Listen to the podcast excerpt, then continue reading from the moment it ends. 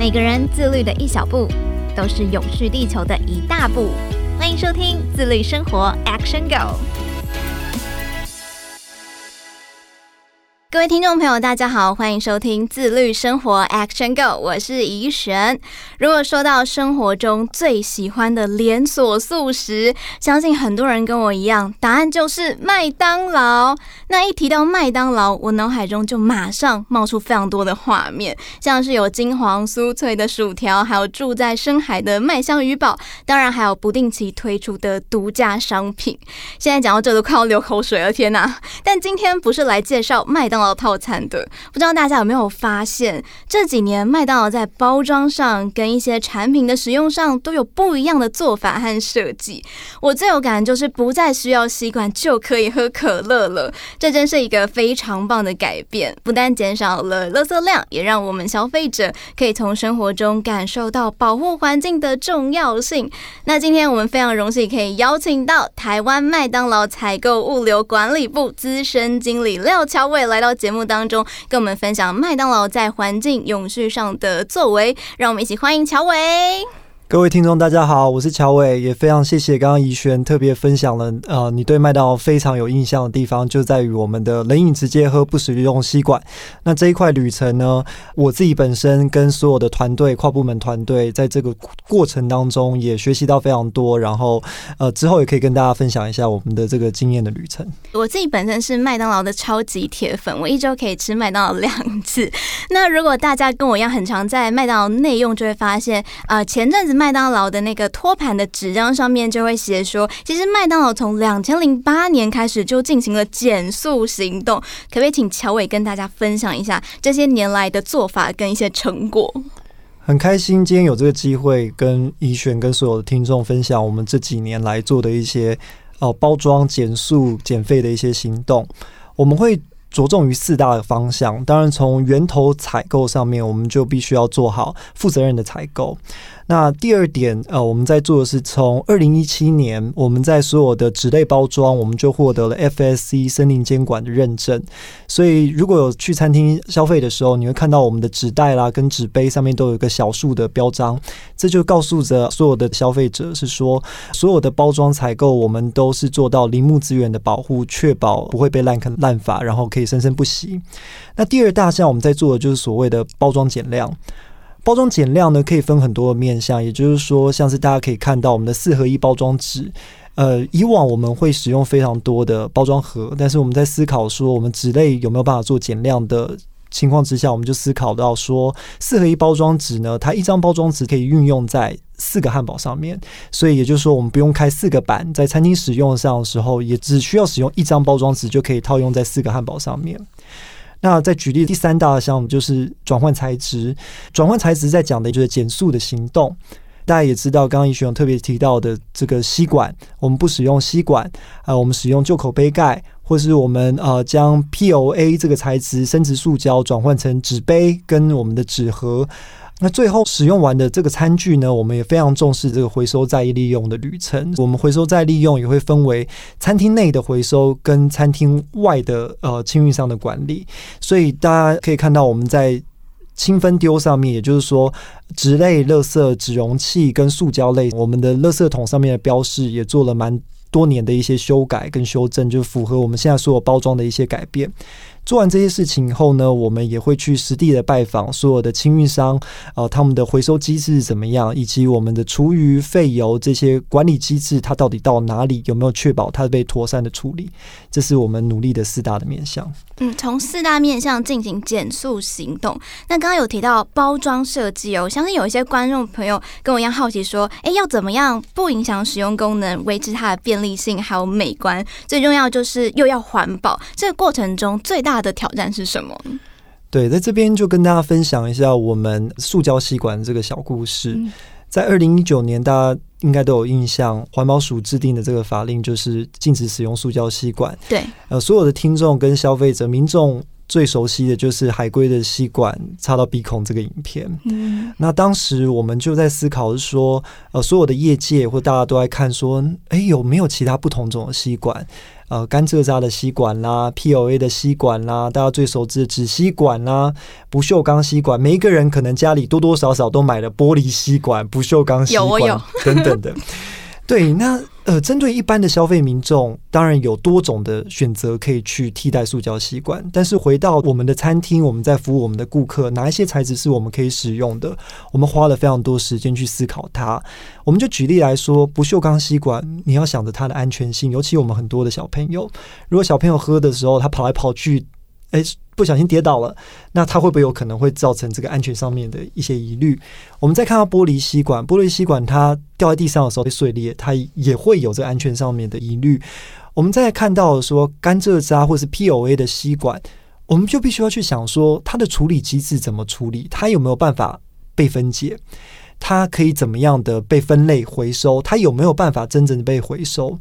那当然，我们又在看到纸吸管，呃，大家也最熟悉的一个材质。纸吸管配在可乐上面，它喝起来就是触感不太一样。它呃过了十分钟，可能纸吸管就会变比较软。所以当时我们真的是伤透了脑筋，到底该怎么做？那那时我们就有一个想法产生：我每天在喝咖啡的时候，在家里煮咖啡，或者是去咖啡厅的时候，我也是直接喝咖啡啊，我也没用吸管。今天我买一瓶可乐的时候，大家可能记得，像你看各种可乐的这个广告。永远都是直接就可喝的，对，你不会看到可乐的广告是拿着吸管在喝可乐。我们今天在去假日的时候，我们跟朋友聚聚喝杯啤酒，啤酒也不用吸管喝嘛，所以我们就带回了团队里面讨论说，是不是有机会我们的冷饮就直接喝就好？所以这当中呢，我们做了非常多的考量，在思考说，我今天如果变成了旧口杯盖的时候，然后我不需要使用吸管，顾客的这个享用的经验会不会受到影响？我们就思考到说，甚至连这个杯口的口径的大小，我们都要思考，因为我们有分非常多大、中、小的 size。每一个口径呢，它旧口的那个口的大小很重要，就是要让顾客喝起来的时候，它的旧口的舒适度。也就是说，你孔太大的话，你可能喝的时候它会流流出来；你孔太小的时候，你喝可乐不够畅快。所以，光是我们光去想说这个顾客享用的经验，甚至还要去思考说，我今天换了这个旧口杯盖，我的塑胶有没有少用？所以我们要去思考我的旧口杯盖本身的塑胶，跟我淘汰掉塑胶吸管本身我使用的塑胶总量，是不是有超出原本的呃期望值？所以这过程当中，我们花了非常多的时间去思考到，诶，这个设计这个脉络要怎么去做？当然，这里面要思考到说，身为一个一般的顾客。可能就会想象到说，我在进到麦当劳餐厅的时候，我一定最习惯就是压那个塑胶吸管的那个盒子。所以我们要去想的是说，呃，顾客会不会觉得这很不方便？冷饮直接喝是一件很酷的事情。当下呢，我们就要跟很多跨部门组织一起去合作，说我们能够怎么样跟顾客沟通，不会有这个剥夺感。所以这在 social 上面的沟通，跟品牌上面的沟通，就是一个非常重要的任务。当时我们在世界地球日的时候，我们就跟跨部门的团队呢，呃，将我们所有的员工，我们就提倡了一个 kiss 一下冷饮直接喝。所以所有的麦当劳员工，我们都设置了一个大头贴，就 kiss 一下冷冷饮直接喝。所以所有的员工在那一天的时候，我们都换成了 Facebook 的这个大头贴。从源头就开始，呃，自己的员工也一起去开始做这样的活动，让顾客们进来店里的时候都有各种冷饮直接喝的这个海报，让大家觉得说，对啊。我热饮都直接喝，为什么冷饮不能直接喝？那你们在刚变换不提供吸管的时候，顾客有给你们什么样的回馈吗？那个时候，我们也思考到说，不是每一个顾客都有办法冷饮直接喝这件事情，因为比如说小朋友，小朋友年纪比较小的时候，一定要使用到吸管嘛，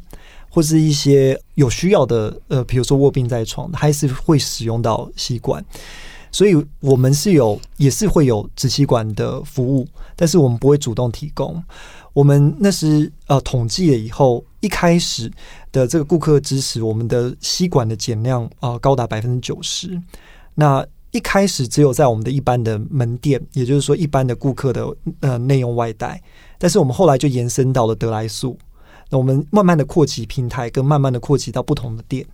让顾客可以渐渐的去习惯，然后到过了半年之后，我们的减量率就达到了百分之九十八到九十九。所以现在的吸管使用量比起以往有塑胶吸管的时候是只有一个 percent 不到。其实，在刚开始没有提供吸管的时候，我自己也是蛮不适应的，会觉得，哎，不是麦当劳就应该要在那边按吸管吗？结果没有想到，现在我都已经差点忘记，其实之前还有提供吸管呢。这个习惯养成就是需要时间啦。那最近我也有发现说，麦当劳也非常积极推动循环杯的租借跟自备环保杯这样子的服务。这部分也请乔伟跟大家介绍一下。循环杯在这几年哦，算是一个蛮夯的话题，在。嗯，关心环境或者是呃环保概念的朋友当中，大家都多多少听过循环杯。当然，有一些地方它可能跟政府制定的法令有关系，还有跟疫情底下在外送的这个一次性餐具的使用上面有一些关联性。我们在两年前的时候知道有一家新创公司叫做好和气，是从台南起家的一个新创的团队。我们那时就开始去拜访他们，去了解说到底循环杯的这个概念是什么，然后他的客群是谁，哪一些顾客会有这样的需求或需要这样的服务。我们当然也非常在意的是说，这个循环杯它的材质是什么，它是怎么样被清洗的，所以我们也会去看所谓这个清洗厂它的清洗流程是不是符合我们的食安的标准。呃，经过一年多的这个讨论跟合作，去思考它的啊、流程可以怎么做。我们在去年的九月跟十二月份，我们分别在台南跟台北的六家餐厅，呃，进行了这个循环杯的门市的测试的活动，包含现在啦，现在还是持续在做。我们的概念就在讲的是一个共享跟循环经济的概念，也就是说，我们在我们的餐厅的门口摆放一台自助租借的归还机，就它可以租也可以还。所以，这顾客呢，或是呃消费者，他今天经过这个地方的时候，他可以直接租这个杯子，以后呢，他可以来我们店里享用饮料。他也可以今天呃放的这个机器，它可能周边有不同的业者，比如说呃餐厅、茶饮店，或者是咖啡厅，或是便利超商，都可以去租借。我们想要强调的是说。呃，如果循环杯这个体制能够跟 U-Bike 一样这样的概念，它在公共的区间或者是夜市啊等等非常密集的呃餐饮的这个聚集地的话，它在这个重效可以达到更大。因为我们思考到说，自备饮料杯的顾客是一个非常特殊的族群，因为呃肯定是这个环保意识要非常强的的的族群，因为你每天上班的时候啊，呃，挤捷运啊，非常忙碌的时候，你的包包要放一瓶。饮料杯，你的自备饮料杯，但这自备饮料杯，我们也发现很多人，包含自己啦，习惯可能就放水嘛。你放水的就放水，你放咖啡的就咖啡，你不会把放水的里面加可乐这样的概念在里面。所以我们发现这个利基点是在于说，今天如果有顾客他也想要响应环保，减少一次性餐具的使用，但是他自己又忘记带的时候，或是觉得有麻烦，就是我用完以后我要自己洗、自己清等等，然后实在是好麻烦哦。今天就有这样子的一个服务的机制，比如说我们在公馆的商圈，我们在台大的新生门市跟这个公馆门市都有设置这个租还站。你今天可以在这边租了以后享用饮料，之后呢，你到捷运站的时候，捷运站有个归还站可以去做归还，这样它就是形成了一个我们希望去提倡的一个循环经济加共享的概念的实施。那目前有哪些据点有提供这样子的循环杯服务？我们目前跟好和气有六家餐厅，分别在台南跟台北。呃，我们在台北主要像刚刚提到的，就是在公馆商圈，因为公馆商圈本身又是学生嘛，然后又有夜市的族群，又又是一个捷运站的大站，然后又是公车站的集散地，所以我们思考当时在跟台北市环保局合作的时候，我们也认为说公馆商圈是一个不错的地方。那还有另外一块就是台南，因为好和气也是从台南起家的，所以他们在台南的节点是非常多的。所以我们非常重视是说，这个点与点之间，它的集散、它的密集程度是不是 OK 的？然后这个地区，比如说你今天可能逛一个夜市，你可能会喝两杯饮料，你在这当中，你从门口借，你就可以喝完了以后再呃。出出口的地方换，所以我们在思考是提倡这样子倡议这样的想法了。嗯，A 点借 B 点还，就跟 U-Bike 一样，非常非常的方便哦。听说麦当劳未来还有要尝试内用杯的做法，可以这部分可以请乔伟跟大家做个分享吗？对，我们耗时一年多的时间去思考，呃，像刚刚提到说，我们做循环杯嘛，六家门市，然后我们今年在十月份的时候，我们在台大新生店啊、开始做这个内用杯的测试。那也欢迎大家来体验看看我们内用杯，然后给我们一些回馈。刚刚有提到说，我们有纸杯、循环杯、自备杯跟内用杯这这样的体系，所以这里面对于我们的营运跟顾客的认知上面，的确是一个蛮大的挑战。我们来分开来看，员工的旅程跟顾客的旅程会有什么样的差异？我刚刚提到有这么多种的杯子，我们的员工在操作上面，大家可以想象。我们餐厅饮料非常多，可乐、雪碧、无糖绿茶、蜂蜜等等的。嗯。所以，当我们使用内用杯的时候，我们就要思考到说：哇，那我没有这个杯盖，我要怎么知道这是零卡可乐还是一般的可乐？所以我们在营运操作上面的时候，我们要思考的说：啊，这边还有循环杯，还有内用杯。那员工操作上面以及没有在杯盖上面的时候，它的使用，呃，在服务顾客会不会受到影响？然后呢，在顾客上面呢，我们要去思考说，顾客知不知道循环杯是什么？他知不知道内用杯是什么？那内用杯跟循环杯又有什么差异？所以，我们在这个顾客沟通上面也是一个非常重要的课题。那当然，对于大家来说，你一般在内用的时候，你都非常习惯都是用内用餐具。但是今天来到麦当劳的时候，大家都非常习惯，大家都使用的是纸杯啊、呃、塑胶杯盖等等。但当我们今天走到内用餐具的时候，呃，顾客要怎么样辨认出来？哦，这个是内用的，它是。要归还的，它是不能带走的。然后这个材质是什么材质？我们用的呃材质是不是安全的？它会不会有呃材质上面的疑虑？呃，比如说我们用的是 PP 的耐热的材质，它是使用上面它是不会有塑化剂等等的呃或双酚 A 这样的材质。那当然，顾客使用了以后，他也会思考说，麦当劳这个内用杯，呃，会不会洗得干净啊？所以我们要思考到说，这个洗碗机不只是让员工在工作上面能够更专注于顾客的服务上面，那我们的清洗的标准上面也可以达到顾客的期望，因为它是高温清洗去达成的。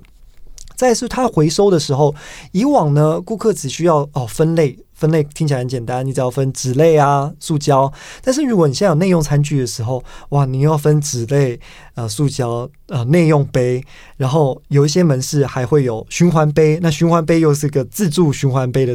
归还站，所以这里面的沟通呢，让顾客能够知道说，哦，这些东西要怎么样跟我们去响应，这样的行动是一个我们非常重要的课题。怎么样跟顾客呢一起为了环境以及一个更好的用餐体验，呃，可以让大家一起来响应做这样这样的事情。因为我们也相信说，当我们有内用杯的导入的时候，顾客在整个用餐体验上面更有这个用餐上面的仪式感。因为我们相信，一个好的餐具设计能够让你这个整个用餐体验能够提升。那当然，在疫情趋缓底下呢，顾客呃回归到内用的呃这个使用经验的时候，我们也希望带给顾客一个更好的用餐经验。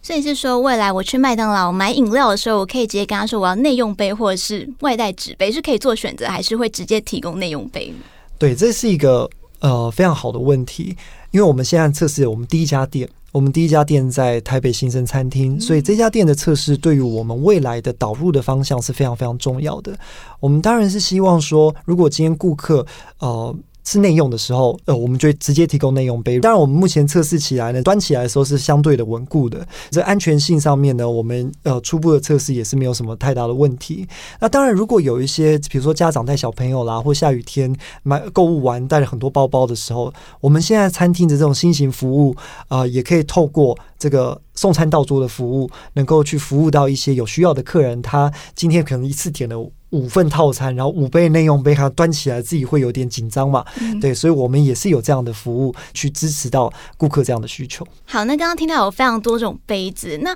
我今天是消费者去麦当劳消费，在回收的时候发现说，哇，这样子有非常多的杯子要做分类，你们是怎么样做安排的呢？这真的也是我们在测试当中其中一个非常重要的命题。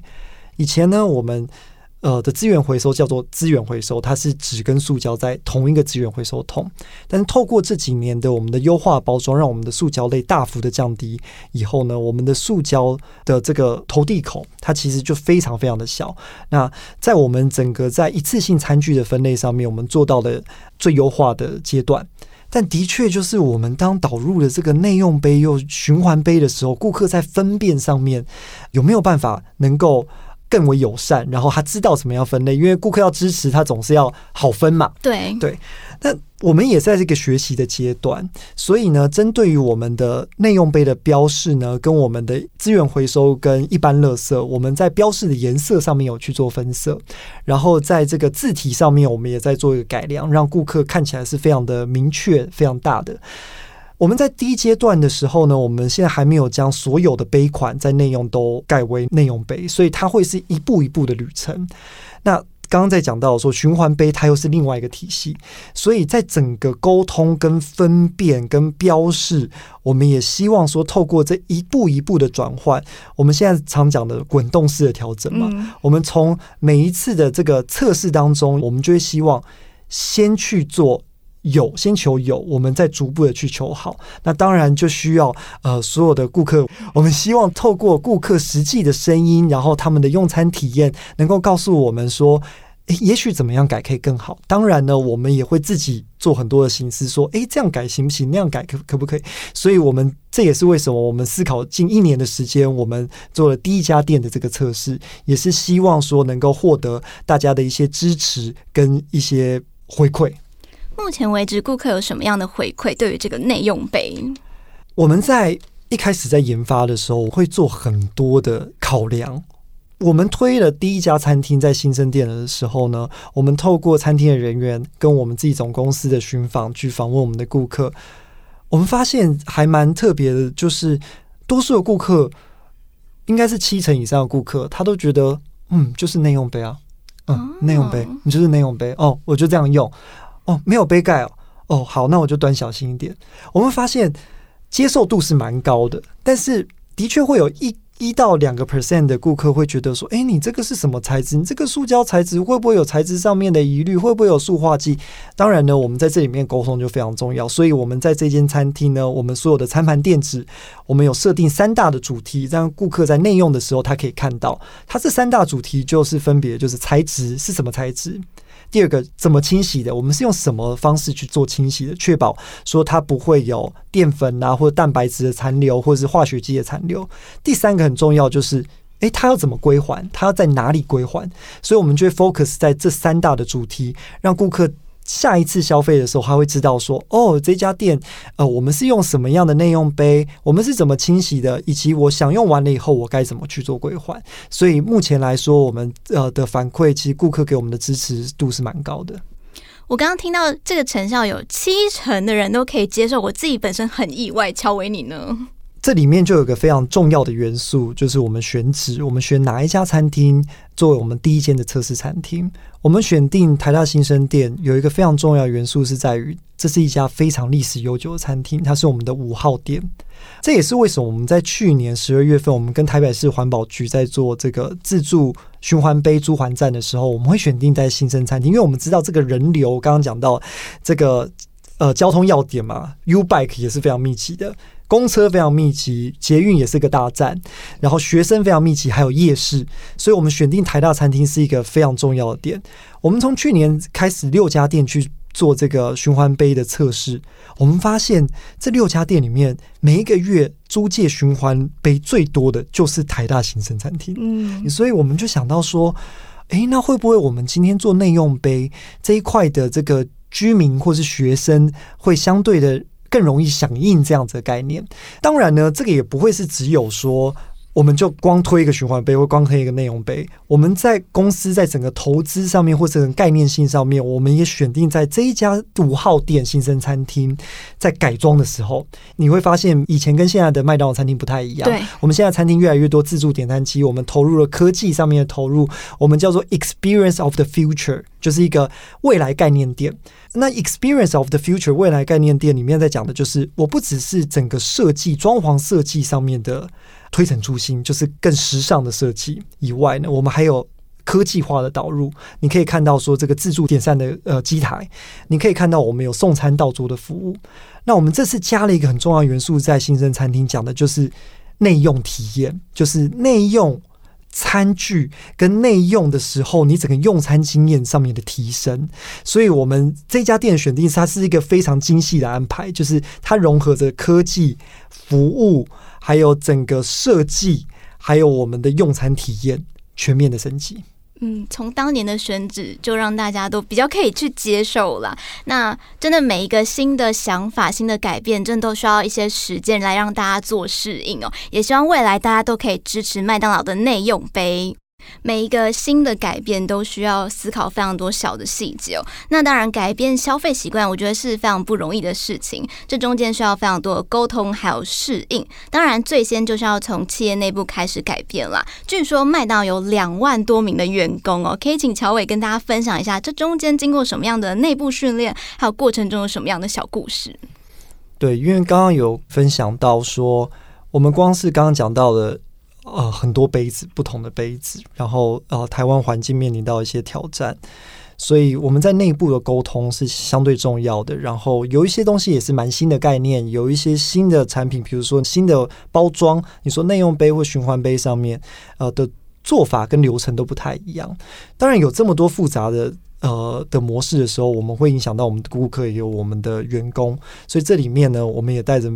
满满的谦卑。这谦卑也就在思考的是说，让我们的员工去接受这些事情，还有顾客去接受这些新的改变是非常非常重要的。所以刚刚在讲的是说，呃，像是我们的吸管，我们要怎么样去呃让员工打从心里会觉得说这件事情是值得做，对于环境是有帮助的。所以我们在当时要推动冷饮直接喝之前，我们就带着我们办公室的呃所有的伙伴，还有我们的营运的督导们。